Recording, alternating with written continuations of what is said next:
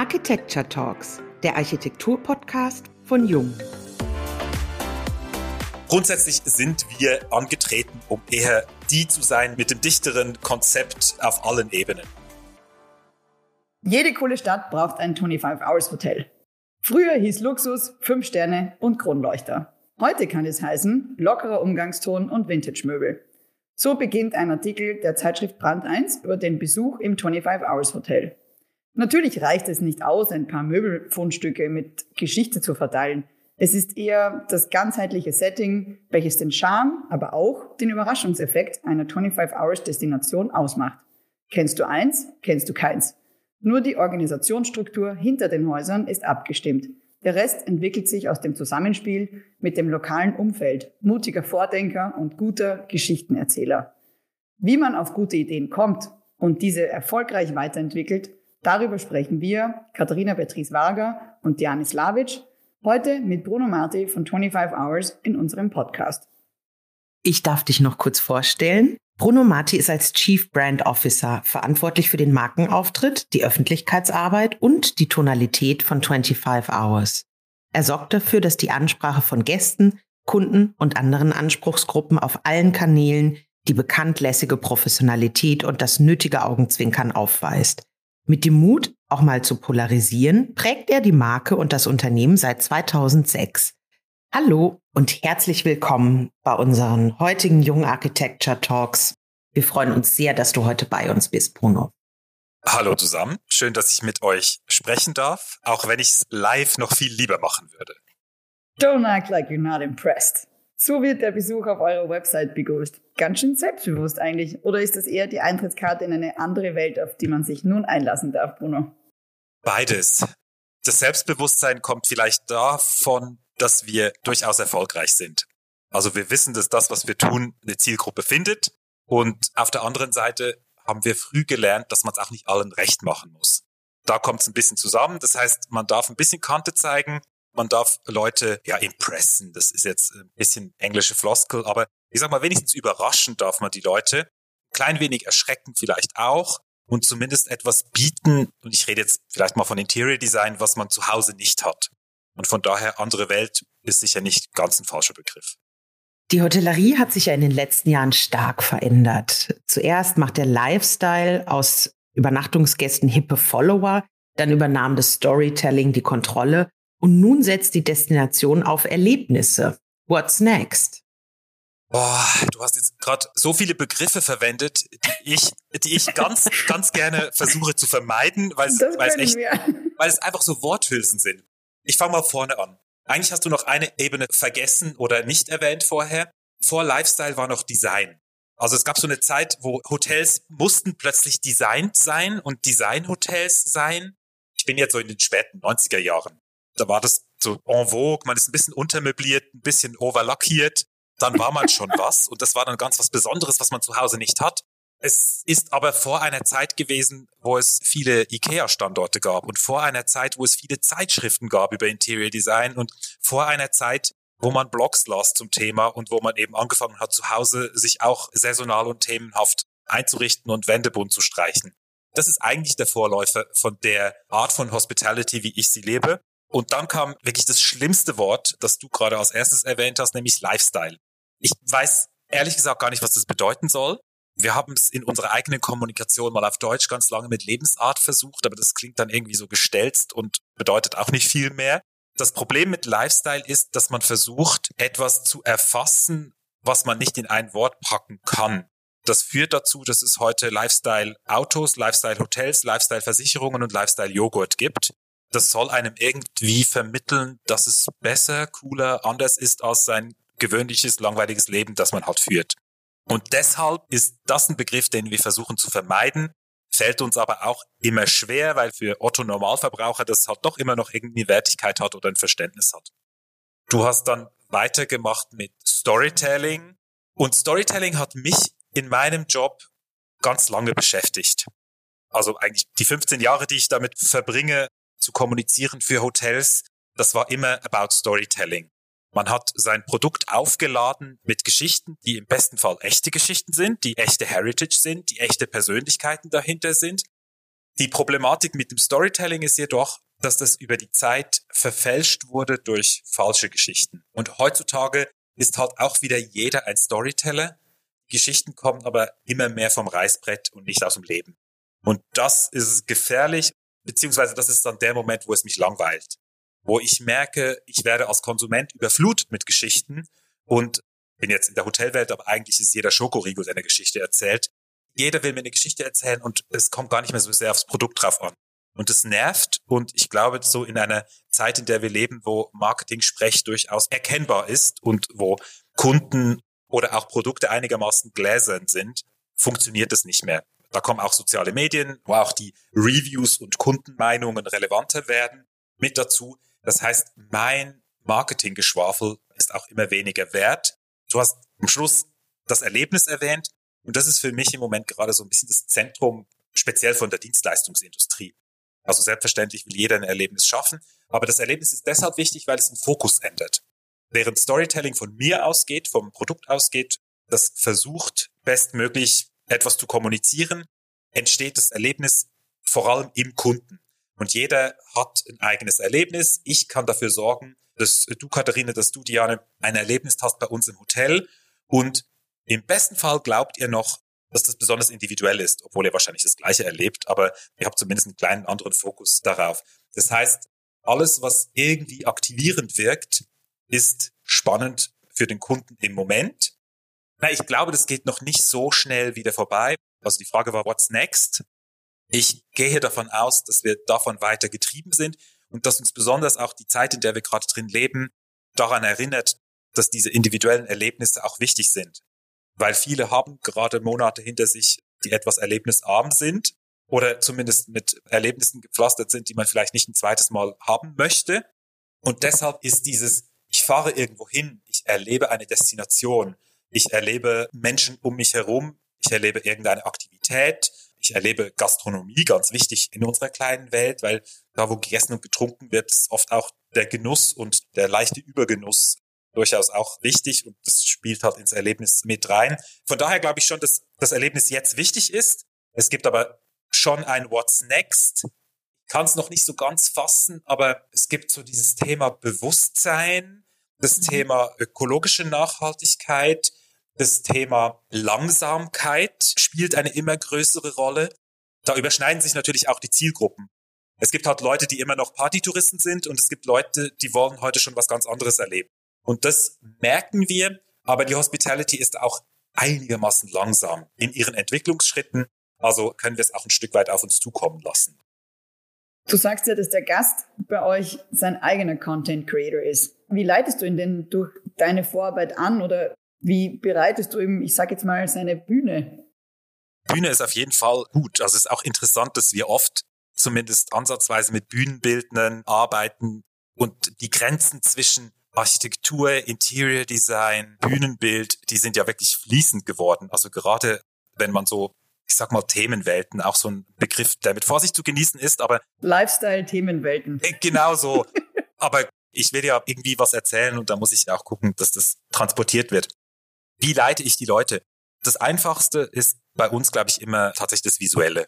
Der wichtigste Kommunikationskanal ist in unserer Lebenswelt gerade Instagram.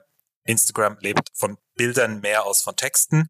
Durchaus in unserem Sinne als Anbieter von Dienstleistungen. Instagram ist ein Ort, wo man gute Bilder zeigt, wo man sich positiv darstellen möchte, wo man schöne Sonnenuntergänge und Ausblicke und schön angerichtete Teller shared und weniger Complaint.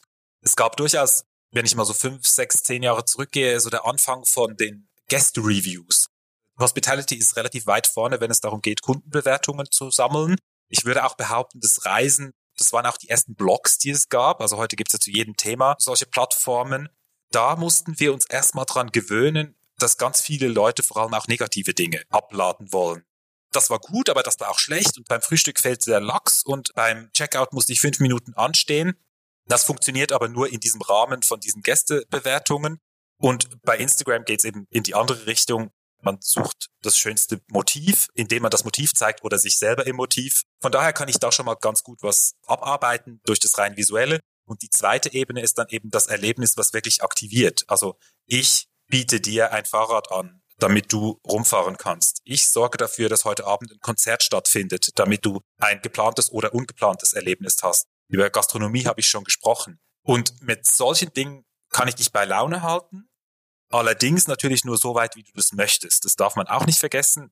Wir sind in der Dienstleistungsindustrie, da geht es in erster Linie um Empathie. Und ich bin in der Stadthotellerie, das ist nochmal ein großer Unterschied zum Leisure- und Ferientourismusort. Da muss ich auch, ich sag mal, mit der Hälfte der Gäste umgehen, die mit gesenktem Blick ganz schnell durchs Hotel durchgehen wollen, weil sie einfach abends um zehn einchecken und morgens um sieben wieder raus. Das muss ich erkennen und dem muss ich dann kein oder ein anderes Erlebnis bieten, damit er sich in dem Moment wohlfühlt. Also das heißt, es gibt schon bei allem Standardisieren von Erlebnissen das Moment, wo ich hoffe, dass die meisten Mitarbeitenden es schaffen, auch den Gast so abzuholen und rauszufinden, was er braucht und ihn so zu lesen, dass er einigermaßen richtig behandelt wird. Und das ist halt eine Familie mit Kindern anders als die Geschäftsfrau, die im zackigen Schritt zur Rezeption kommt. Ich kann es nur bestätigen aus den Erfahrungen der letzten Jahre und den unterschiedlichen 25 Hours, in denen man sich bewegt hat, dass man eigentlich immer wieder Gäste von euch sieht, die durch die Räume gehen, auch gerade durch die öffentlichen Räume und ganz viel fotografieren. Ich glaube, man kann schon sagen, ihr seid ziemlich Instagrammable, wie man ja heute gerne so sagt.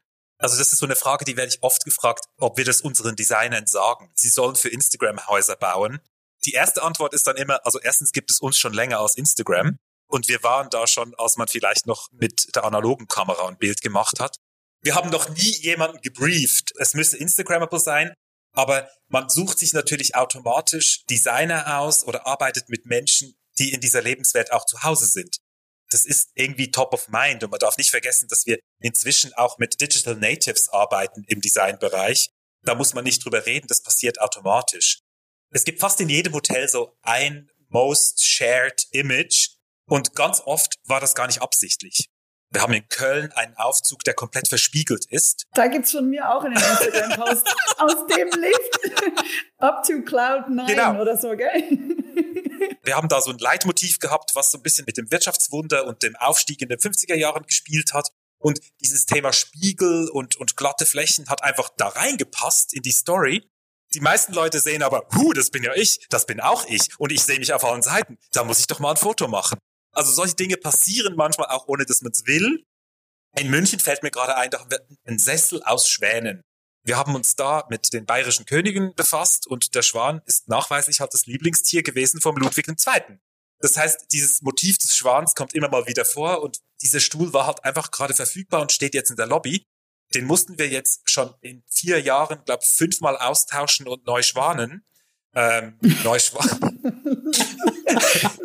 also Ihr müsst euch die Bilder angucken, dann versteht ihr es. Da kommen ganz viele Köpfe. ja, mit dem Wort Neuschwanen kommen ganz, ganz viele Bilder auf. Also du sitzt quasi auf so 20 Schwanenköpfen drauf. Und wenn sich zu viele Menschen da draufsetzen, dann sind die Köpfe irgendwann platt und dann muss man das halt neu beziehen. Und das ist halt dann zufälligerweise auch ein wahnsinnig gutes Motiv, wenn du da so sitzt und zwischen deinen Beinen ein Schwan hervorkommt. Leute, wir sind hier, wir sind hier nicht zum Spaß. Ich kann okay. sonst, während ihr nicht reden könnt, ein bisschen Werbung machen oder so. Zum Glück ist das ja nur Audio, wenn ihr uns auch sehen könntet. Also die gepolsterten Schwanenköpfe. Okay. Genau. Und dann ist es halt immer so eine Mischung. Kunst spielt eine große Rolle, Interior Design, Produktdesign, Vintage-Objekte. Am Ende mehr ist mehr. Aber das ist dann auch unser Stil. Also es gibt Menschen, denen ist es auch zu viel ich höre oft mal das Feedback, oh, das ist mir zu bunt, das ist mir zu wild, das ist mir zu laut. Und das ist dann auch in Ordnung. Da kommen wir her und je älter wir im Management werden, desto mehr gibt's auch ruhigere Momente in den neuen Produkten, stellen wir fest. Also da weiß man dann nie so ganz genau, ist das jetzt ein Großtrend oder ist das unser eigener Geschmack, der sich geändert hat. Aber grundsätzlich sind wir angetreten, um eher die zu sein mit dem dichteren Konzept auf allen Ebenen. Je mehr Kooperationspartner, je mehr Inhalt ein Hotel hat, desto größer ist die Chance, dass jeder sich irgendwo findet. Du hast ja gerade über die ganz unterschiedlichen Kundengruppen gesprochen. Die werden immer anspruchsvoller und das Hotelzimmer dient eben nicht immer nur der Funktion des Übernachtens, sondern soll für den einen oder anderen vielleicht auch ein Stück weit Heimat für einen bestimmten Zeitraum sein. Und, wenn möglich, auch immer wieder überraschen. Demgegenüber stehen die je nach Blickwinkel langen oder kurzen Investitionszyklen von 10 bis 15 Jahren. Wie bewahrt man das mühevoll aufgebaute und wo gibt man kleine Updates, die die Erwartungen an das Erlebnis, an das neue Erlebnis vielleicht erfüllen können? Das Gute ist, dass ich jetzt einfach irgendwas sagen kann, weil wir gar noch nicht so ganz da sind. Also unser Unternehmen gibt es 15 Jahre. Tatsächlich haben wir ein Hotel, haben wir schon mal richtig revamped in Frankfurt. Das hatte aber eher damit zu tun, dass wir da noch einen zweiten Gebäudeteil dazu gekriegt haben und dann die Chance genutzt wurde. Du hast verschiedene Dinge angesprochen. Ich glaube, das Hotelzimmer an sich ist nicht so ein großes Problem, weil Hotelzimmer sind sowieso überall gleich und die Individualität und die Dichte an Story, sage ich jetzt mal, in einem Hotelzimmer ist vergleichsweise gering im Vergleich zu den öffentlichen Räumen. Man streicht natürlich Hotelzimmer, man wechselt Matratzen aus und dann wird das schon irgendwie auch langfristig funktionieren.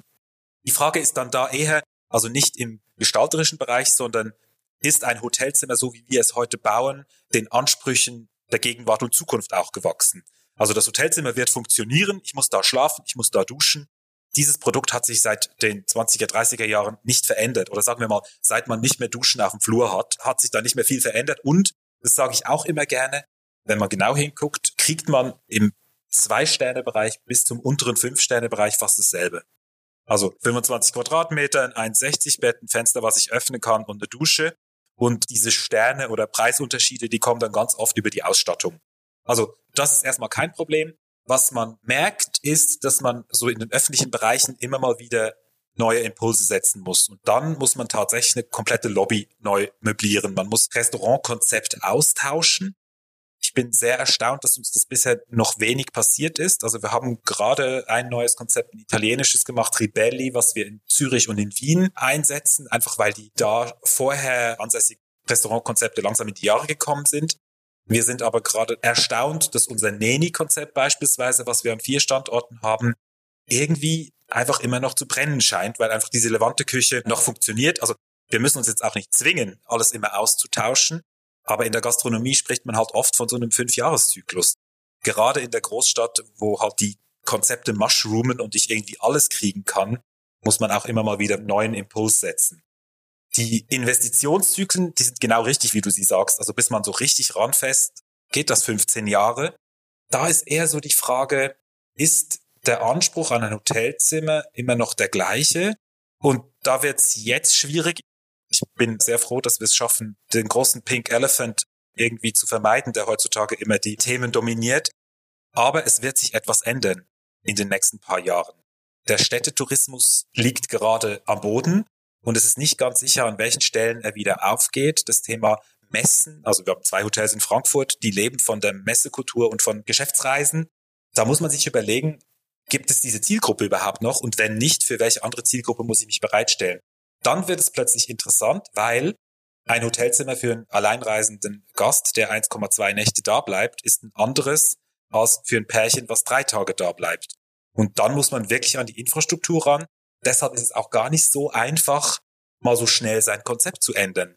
Weil ich habe nicht eine Schokoladenmanufaktur, wo ich in der gleichen Maschine Milchschokolade und schwarze Schokolade produzieren kann, wenn der Geschmack sich ändert, sondern ich habe ein stationäres Produkt, was erstmal gebaut ist im besten Fall für die Ewigkeit und gemietet ist mindestens für 30, 40 Jahre und dann, wie du sagst, investieren wird man alle zehn Jahre. Das ist nicht ganz so einfach. Da wird es noch viele Themen geben, die in der nahen Zukunft auf uns zukommen.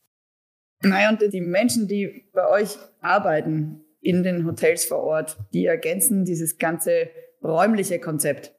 Also das ist das Schöne, weil da wird immer Bewegung drin sein. Es kommen neue Menschen, es kommen neue Mitarbeitende, es kommen neue Kooperationspartner. Also dadurch kommt viel Bewegung rein. Das, was du gerade gesagt hast, stimmt eigentlich auch andersrum. Es stimmt auch für die Gäste. Die Stimmung in einem Hotel kann ganz unterschiedlich sein, je nachdem, welche Gästegruppen gerade da sind. Hamburg finde ich immer ein ganz gutes Beispiel, weil Hamburg ist eh eine gute Destination, rein wirtschaftlich, aber da gibt es einen großen Wechsel von Gästen übers Wochenende, die Privatreisenden, die dann wirklich vom Senioren bis Familien mit Kleinkindern und das wechselt aber montags bis Donnerstag auf so einen Geschäftsreisetourismus, wo man am Dienstag ein ganz anderes Gefühl hat in der Lobby, als man das am Sonntag hat. Deshalb ist nicht zu unterschätzen, was die Gäste auch ausmachen. Das ist insbesondere, wenn man sich so vermeintlich dynamisch und hip gibt, aber in Wirklichkeit eigentlich ein sehr, sehr demokratisches, breites Publikum anspricht. Da gibt es durchaus zwischen der Markenkommunikation und der Realität immer mal wieder ein Gap, der aber auch gut ist. Also ich bin froh, dass wir so demokratisch aufgestellt sind. Man merkt halt einfach auch, ich sage jetzt mal, wenn ich in Berlin mich in die Bar setze, ist das halt auch ein anderes Publikum als in Zürich. Das ist auch gut so und man kann nicht mit dem Keksausstecher Cookie-Cutter-mäßig überall das Gleiche machen. Also das kann man. Das zeigen ganz viele Hotelkonzepte, die standardisiert sind, die einem die Sicherheit der Marke geben und die Sicherheit, ich weiß genau, wenn ich im Ibis in Shanghai schlafe, dann weiß ich, wo der Lichtschalter ist und ich weiß, was ich in dem Zimmer zu erwarten habe. Und das tun wir halt gerade nicht. Und deshalb ist auch das, was rauskommt, nicht immer gleich und nicht immer gleich vergleichbar. Ja, und auch die Umgebung spielt ja bei euch eine ganz große Rolle. In unserem Vorgespräch, Bruno, hast du es brutal lokal genannt. Das ist eines der Erfolgsrezepte, diese lokale Nachbarschaft mit einzubeziehen. Aber auch hier beginnt ja dieses Henne-Ei-Thema. Ein attraktives Hotel verändert die Nachbarschaft, aber das Hotel braucht ja auch das Flair des Unfertigen und die lokale Community, die auch das Hotel belebt. Wie entwickelt man sich da in einer guten Koexistenz weiter? Es kommt darauf an, mit wem das wir sprechen. Also wenn wir versuchen, unser Produkt einem zukünftigen Investor oder Bauherrn zu verkaufen, dann werden wir natürlich sagen, dass wir die Kronjuwelen sind des neuen Projektes. Andersrum werden wir dem Kunden immer sagen, dass wir an einem supergeilen Standort sind, wo ganz viel rundherum auch passiert. Und glücklicherweise stimmt das im Normalfall auch. Aber tatsächlich, das Lokale wird immer wichtiger, vor allem, weil wir fest davon überzeugt sind, dass die Menschen die Stadt, die Region, meinetwegen auch die Mikroumgebung kennenlernen wollen und eben nicht einfach nur absteigen in einem Hotel. Die, die das wollen, die finden andere Produkte spannender, wo sie wirklich einfach ihre Ruhe haben, hier Check-in, Check-out, am liebsten am Automaten eingecheckt, damit ich nicht noch mit Menschen reden muss.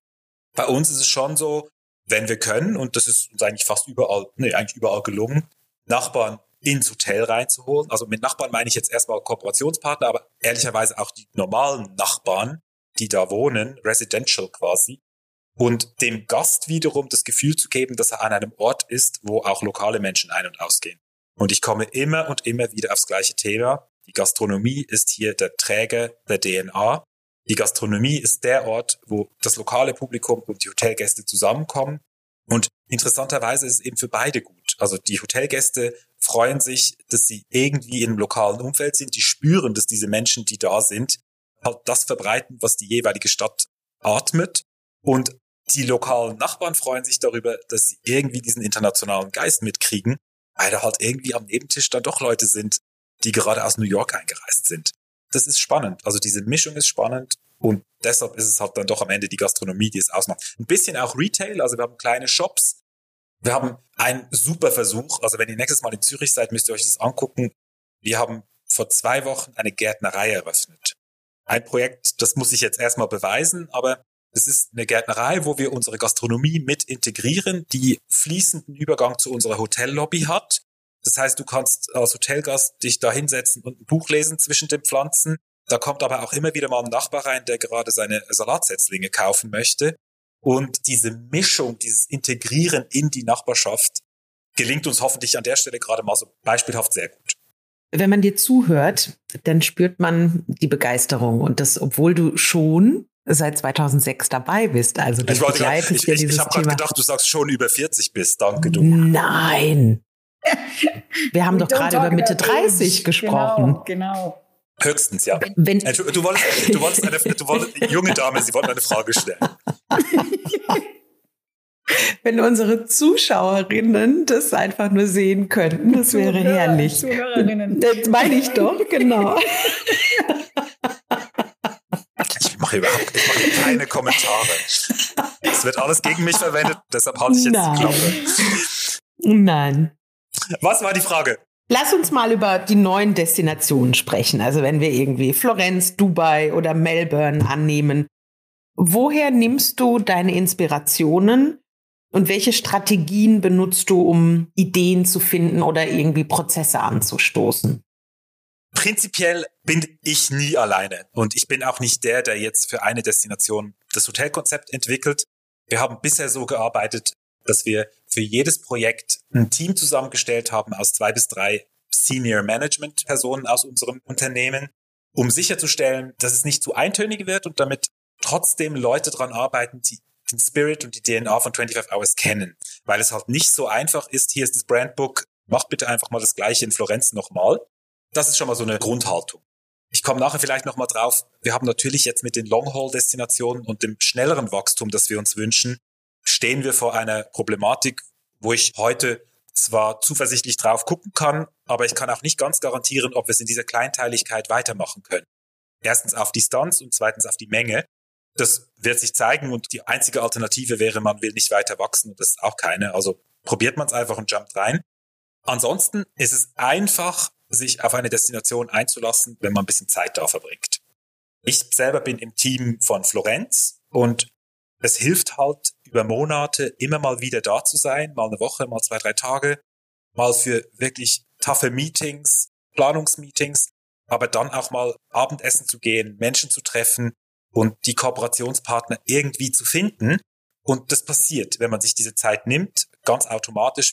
Ich bin jetzt in Florenz, wir haben eine super Kooperation mit einem kleinen Buchladen, Todomodo, die sich jetzt überlegen, wie sie das Thema Lesen und Bücher in unser Hotel reinkriegen können, in die Zimmer, in den Shop, und das passiert dann von alleine und am besten Fall gibt es eine Win-Win-Situation. Wir werden, das hatten wir gar nicht vor am Anfang, man kommt ins Hotel rein und es gibt wie so einen kleinen Vorraum, weil es eine Bestandsimmobilie, der eigentlich in der ganz ursprünglichen Planung die Rezeption hätte sein sollen. Irgendwann kamen wir auf die Idee, lass uns doch hier mal Lebensmittelladen reinmachen. Einen italienischen Alimentari, wo Menschen Wein, Öl, also auch hier wieder etwas, was die Touristen und die Lokalen brauchen, wo man aber auch mal schnell an die Bar geht und ein Euro Espresso zieht oder am Abend sich ein Glas Wein holt. Das lernt man aber erst, wenn man auch ein bisschen Zeit da verbracht haben, dass die Kultur so funktioniert und dass vielleicht genau der Platz, wo unser Hotel dran ist, da fehlt sowas. Entsprechend passiert es einigermaßen automatisch. Dann kommt der Interior Designer, die wir auch bewusst auswechseln, je nachdem, wie es gerade so kommt. Und die haben halt teilweise auch einen Kopf. Wir arbeiten mit Paola Navone in Florenz. Sie sitzt in Mailand ist richtiger Dickschädel mit einer Idee im Kopf, mit einer Designsprache, die sie ungern verlassen möchte. Das heißt, die wird ihren Fuß- und Fingerabdruck auch hinterlassen auf diesem Produkt. Und am Ende ist es tatsächlich in unserem Fall meistens so, je mehr Kooperationspartner, desto besser. Natürlich geht da auch mal was schief und es ist nicht alles immer perfekt, aber so kann man dann die Dichte herstellen. In anderen Destinationen läuft es ein bisschen anders und dann muss man halt und jetzt komme ich zu meinem Problem Child.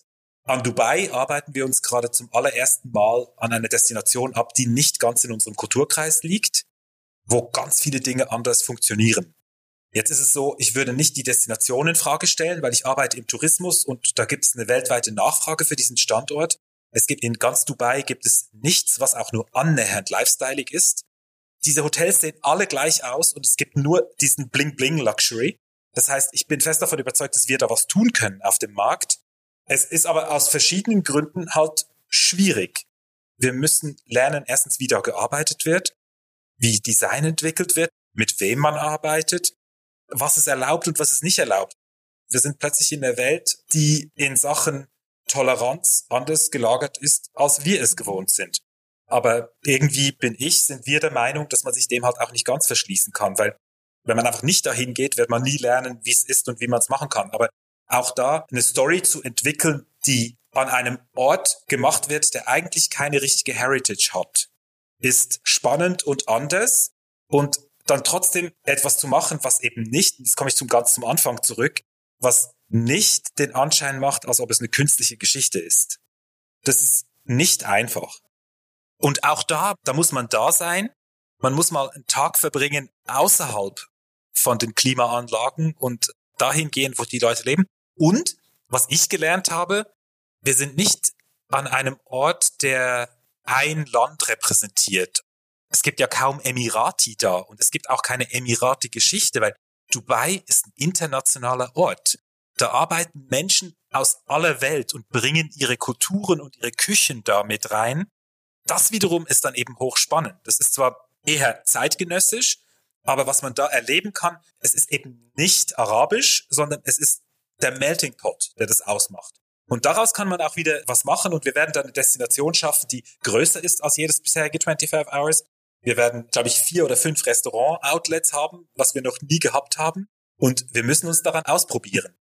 Andererseits, wie gesagt, ich habe es gesagt, es ist ein Markt, der grundsätzlich spannend ist. Ganz viele Menschen, die für unsere bisherigen Märkte relevant sind, gehen da sehr gerne hin. Von daher werden wir es lernen.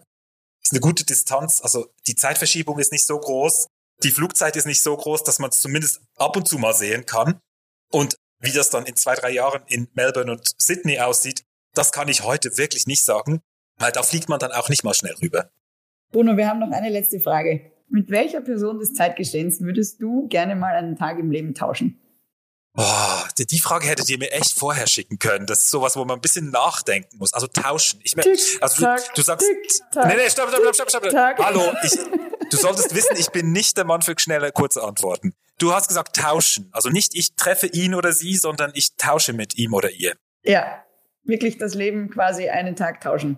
Ich bin sehr zufrieden mit meinem eigenen Leben. Muss ich mal vorweg schicken. Ich würde mir, glaube ich, irgendwas ganz Exotisches und weit Entferntes aussuchen, weil ich kann mir recht gut vorstellen, wie sich ein Präsident oder ein Schauspieler oder was auch immer man sich da wählen könnte, was der den ganzen Tag oder die die ganzen Tag zu tun haben. Ich würde mir sicher nichts aussuchen, wo ich harte körperliche Arbeit hätte für einen Tag. Das wäre mir irgendwie zu doof. Ich denke gerade an Asien. Ich weiß nicht warum. Ich würde gerne so ein gutes mittelständisches Leben eines Japaners mal sehen. Da würde ich, glaube ich, ganz viel lernen über die Kultur und den Tagesablauf. Da habe ich mehr davon, als wenn ich einen Tag Joe Bidens Schuhe muss. Wir freuen uns sehr, dass du dir so viel Zeit genommen hast für uns. Wir danken dir ganz herzlich und freuen uns schon jetzt auf die nächste Folge der Jung Architecture Talks, dem Architektur-Podcast von Jung.